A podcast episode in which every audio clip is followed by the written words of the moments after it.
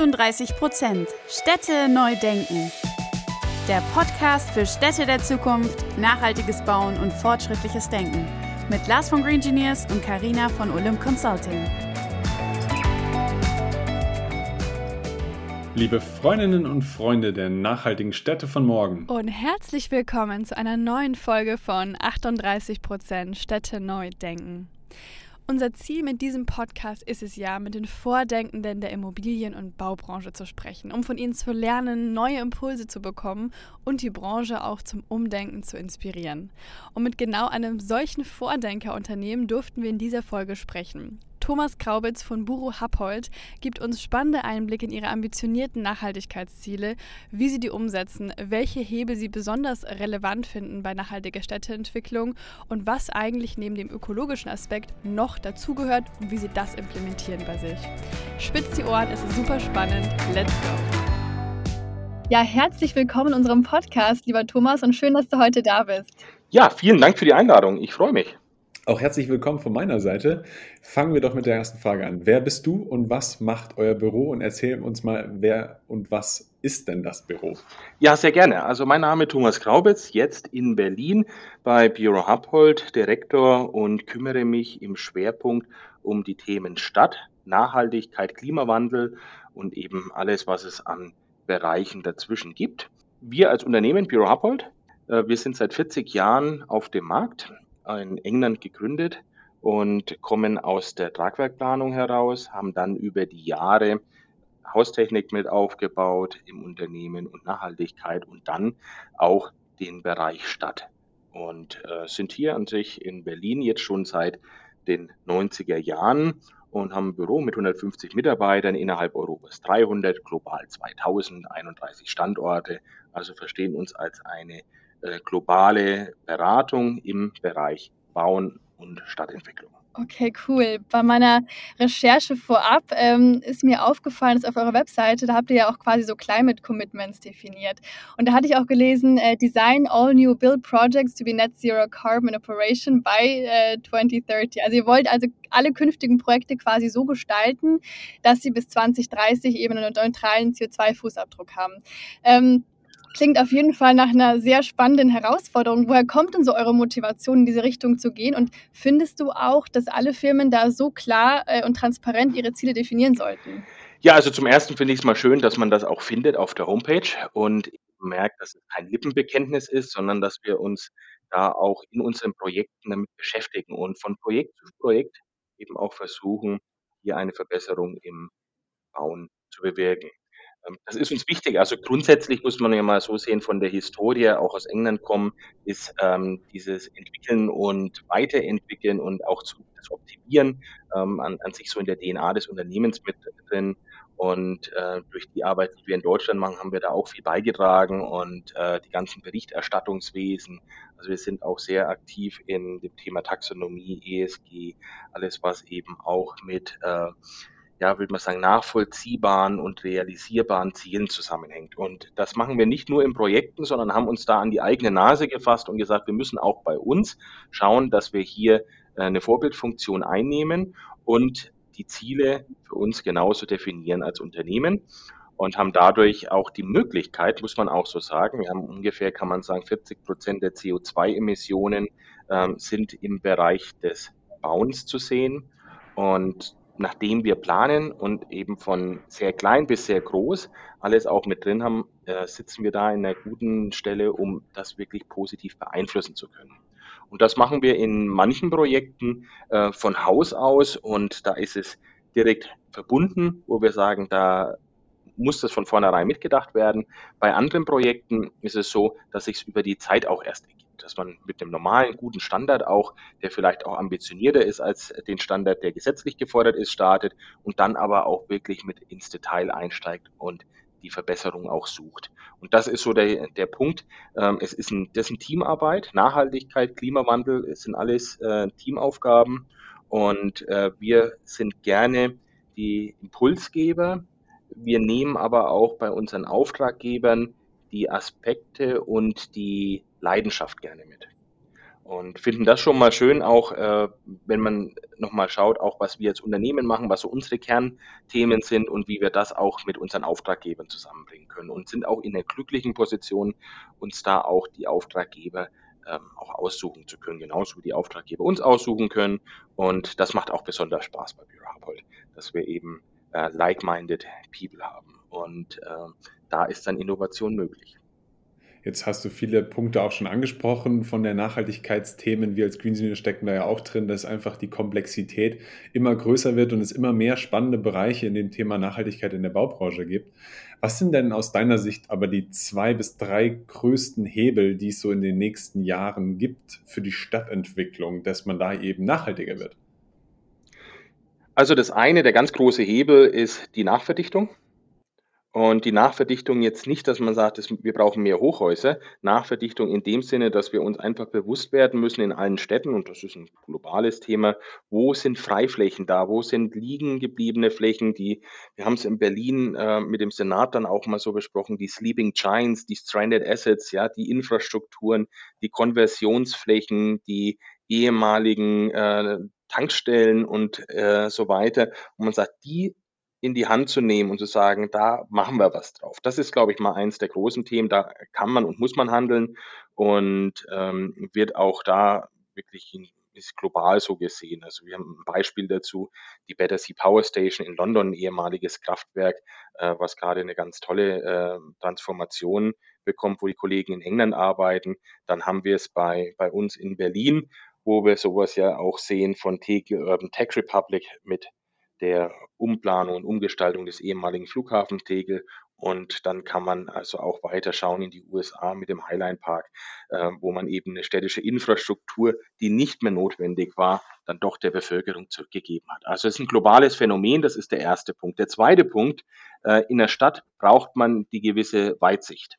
Wir haben an sich alle Städte in Deutschland haben eine lange Historie. Es gibt wenig junge Städte. Äh, Berlin ist eine der jüngeren Städte sogar im deutschen Kontext, äh, was man dann international dann auch manchmal ähm, äh, denkt, wieso, es sind doch schon bald 800 Jahre, aber nichtsdestotrotz ist es in Berlin tatsächlich so, dass wir recht neu sind als Stadt und da aber den langen Atem braucht. Und das wünsche ich mir und das wird auch kommen, dass man die Stadtplanung und die Stadtentwicklung eben nicht nur über eine Legislaturperiode sieht, sondern den Ansatz auch auf, und das ist ja fast schon eine Normierung, mindestens mal 50 Jahre, Jahre legt.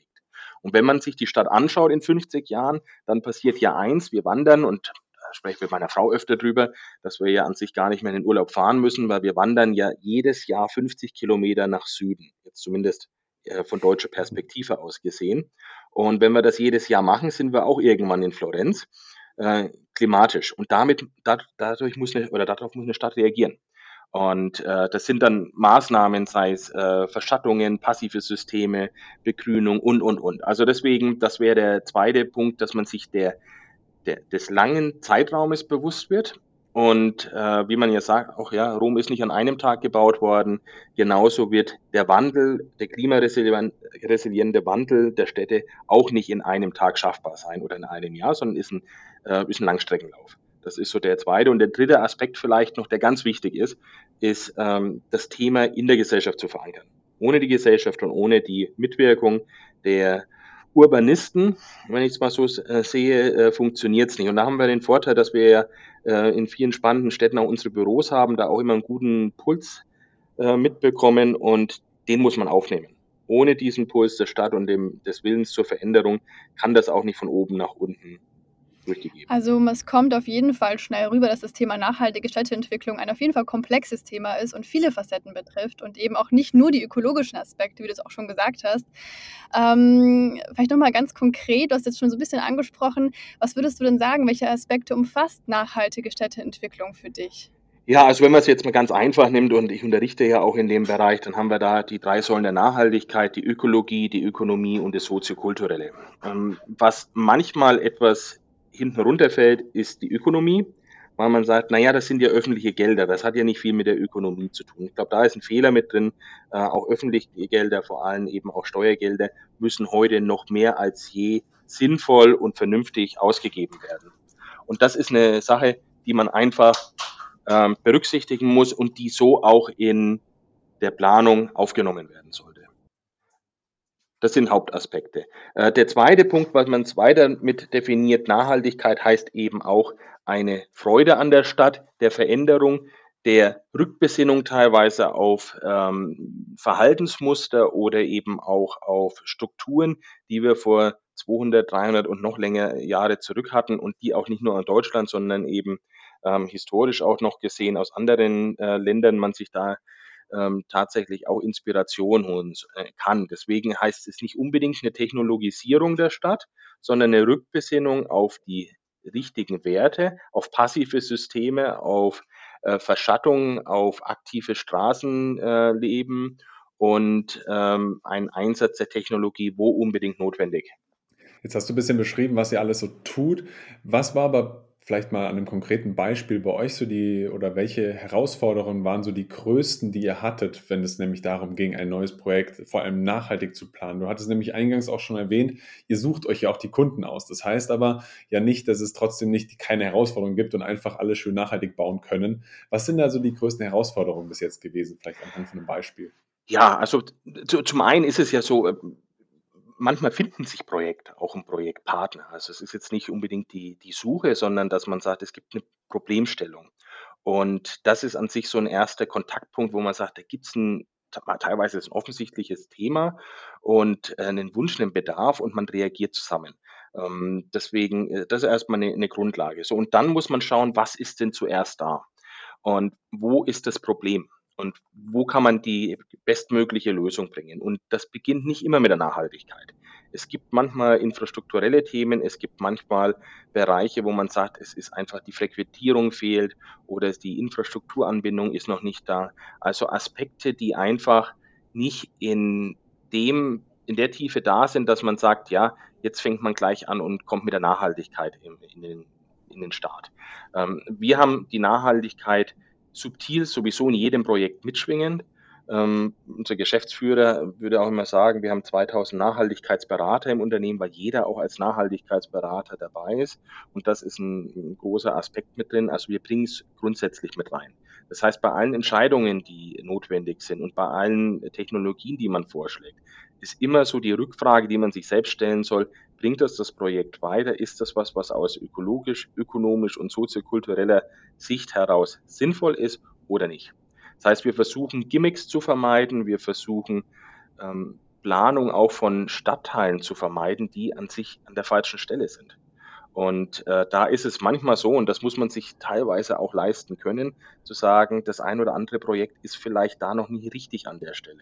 Und vielleicht nochmal einen, Schritt äh, einen Schritt zurückzugehen und zu sagen, in der Stadtentwicklung, vielleicht muss man erst nochmal ein anderes Problem lösen, bevor man baulich agiert. Und äh, das sind so die, die Schwierigkeiten, glaube ich. Grundsätzlich bin ich der Meinung, dass jeder Nachhaltigkeit umsetzen kann. Jeder hat eine Möglichkeit dazu. Und die Frage ist immer, wann bringt man es ein in ein Projekt, wann ist auch der richtige Zeitpunkt? Und das ist eben auch diese Stimmungen mitzunehmen und zu sehen, wo passt es jetzt rein. Deswegen ähm, ist es immer ein Thema, was dabei ist, aber wann genau, das ist bei jedem Projekt auch unterschiedlich. Jetzt ist das Thema Kommunikation und gerade auch Außenkommunikation von solchen Projekten ja auch immer so ein spannendes Thema, was da auch mit dazugehört, wo viele auch noch sehr vorsichtig unterwegs sind. Ähm, ich habe dann auch gesehen, dass ihr da relativ präsent kommuniziert, sehr präsent seid ähm, auf den verschiedenen Kanälen, auch auf Social Media äh, habt ihr da ganz gute Reichweiten.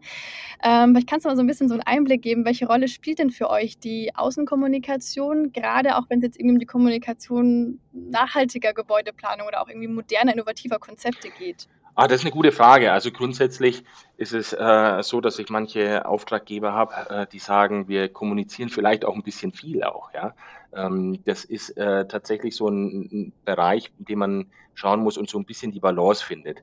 Ähm, kommunizieren viel, nicht in dem Punkt, dass wir zu viel auch verraten.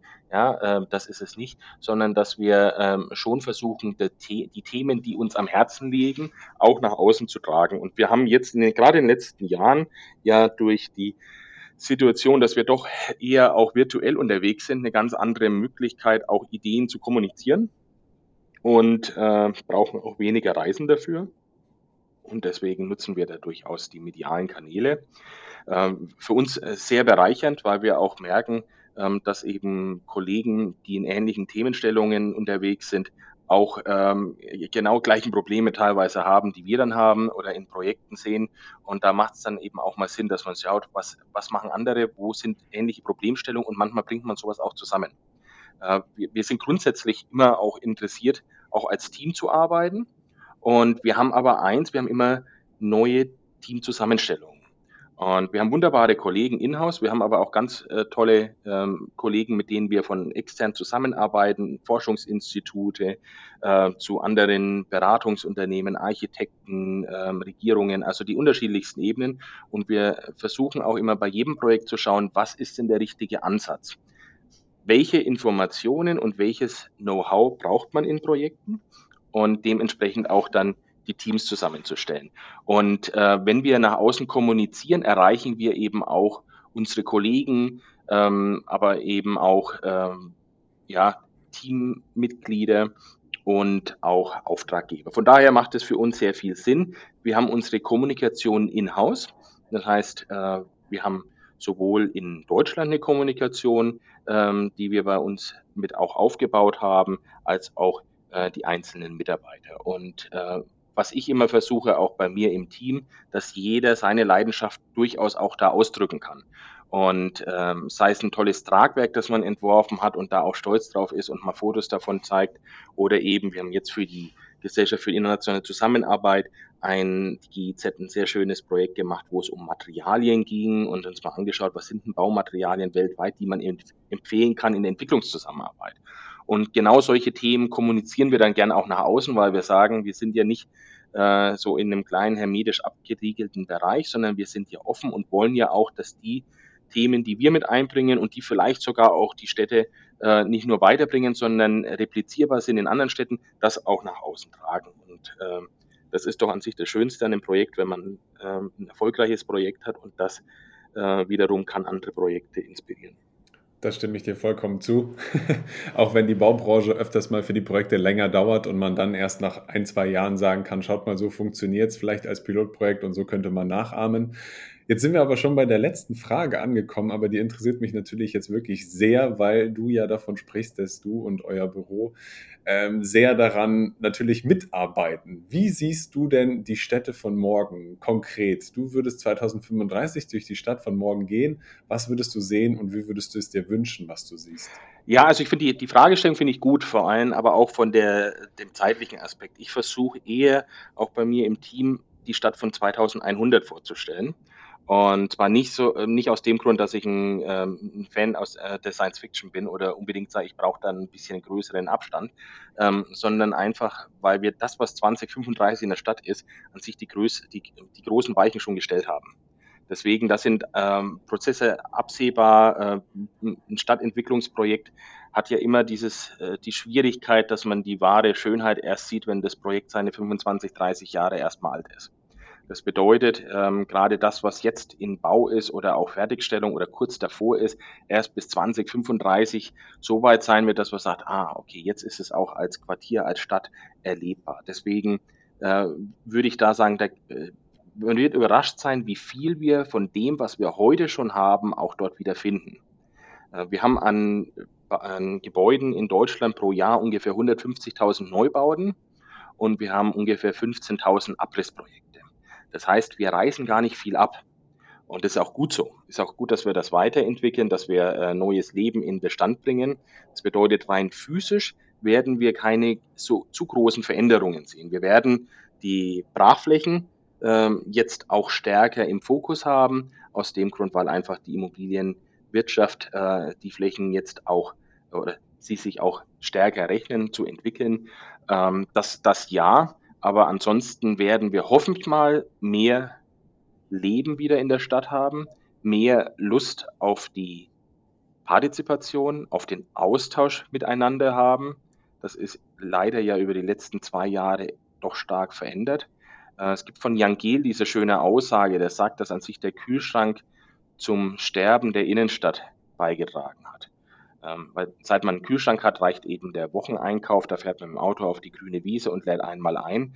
Äh, zuvor war es so, wenn man sich die Mittelalterstädte anschaut, dass man täglich unterwegs war, täglich einkaufen musste, äh, weil eben die Haltbarkeit nicht gegeben war. Und dieses tägliche und diese Aktivität in der Stadt hat eben gewisse, äh, ich würde nicht sagen Unfälle, aber hat doch äh, Personen zusammengebracht. Und man ist in einen Austausch gegangen und hat gesagt, ach, man sieht sich ja täglich. Und das haben wir nicht mehr. Und da würde ich mir schon wünschen für Städte, dass es da eher der Fall ist. Das Zweite, was ich mir wünschen würde, äh, wie die Städte in 2035 sind, dass wir so dieses, äh, diesen Aspekt Customer for Life, dass die Städte, und da würde ich wirklich über alle sprechen, das für sich mehr entdecken, dass ich jemanden in der Stadt habe, einen städtischen Bewohner, der dort geboren ist, der dann auch gerne mal in die Welt hinauszieht, aber dann auch wieder zurückkommt und der eben mit seiner Stadt sich verbunden fühlt und äh, zu der Identität auch mit beiträgt. Wir brauchen keine Xerox City oder kopierten Städte, wo eine wie die andere ist. Also diese Besonderheiten äh, gehe ich auch davon aus, die werden wir bis 2035 vielleicht sogar noch ein bisschen herausarbeiten, weil die machen dann die Städte wiederum lebenswert und bringen auch so eine gewisse Identität mit rein, die jede Stadt im Moment auch braucht. Also Identität, die Leute auch wieder mit in den öffentlichen Raum zu bringen, zur Stadt, zum Stadtleben einzuladen und das ist an sich ein, äh, eine Hoffnung, die ich bis 2035 habe. Das heißt also eher der öffentliche Raum und die Menschen, das wird sich ein Stück verändern. Äh, wir werden vielleicht ganz andere Technologien dann auch noch ein bisschen mit dabei haben zur Kommunikation, aber was sich weniger verändert, ist die Stadtstruktur. Jetzt kann man nochmal aufs Automobil nochmal ansprechen und schauen, wie sich das verändert. Das wird ein paar Auswirkungen bringen. Ähm, ich hoffe auch, dass wir weniger Fahrzeuge in den Städten haben, ähm, dass es mehr äh, Fußgängerbereiche auch gibt. Ähm, und da muss man einfach sehen, was wirklich umsetzbar ist. Aber in Aspekten, Teilaspekten werden wir, denke ich mal, den Pkw in der Stadt eher weniger sehen. Ja, vielen Dank für deine Eindrücke und auch deine ganz neuen Impulse. Es war wieder doch ein ganz anderer Blickwinkel, als wir ihn vielleicht sonst haben. Äh, vielen Dank auch, Thomas, für das echt spannende Gespräch, die vielen Einblicke in eure Arbeit. Und ja, ich freue mich, wenn wir im Austausch bleiben. Sehr gerne. Ist mir eine große Freude und wir alle machen Stadt. Ja, und wir alle sind dafür zuständig, dass äh, die Stadt sich weiterentwickelt und deswegen auch an die Zuhörer. Äh, jeder, der in der Stadt unterwegs ist, ist also da ein ganz wichtiger Stand, äh, nicht nur Stadt, der ist ein Stadtteil an sich. Und ich glaube, das ist ein wichtiger Aspekt, dass jeder mitmachen kann, jeder mitmachen sollte. Und wünsche da allen das Beste und dass wir 2035 genau die Städte haben, die wir uns arbeiten.